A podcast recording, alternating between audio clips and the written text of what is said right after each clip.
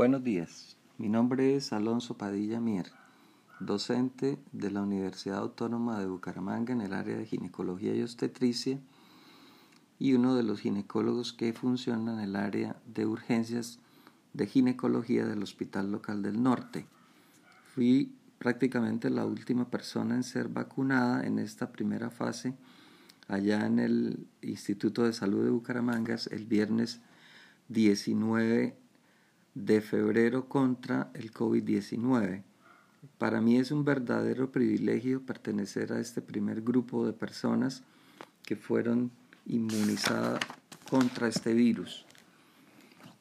Eh, les puedo dar el testimonio que es eh, una vacuna segura, de verdad que fueron muy pocos los efectos secundarios, básicamente una leve molestia en el brazo apenas normal para cualquier tipo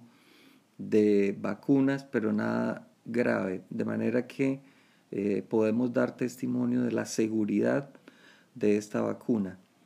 Eh, de manera que invitamos a todas las personas que cuando les corresponda en el orden en que el Ministerio de Salud lo ha establecido, se vacunen. Es una de las medidas más importantes en el control de esta pandemia, de manera que no hay que perder esa oportunidad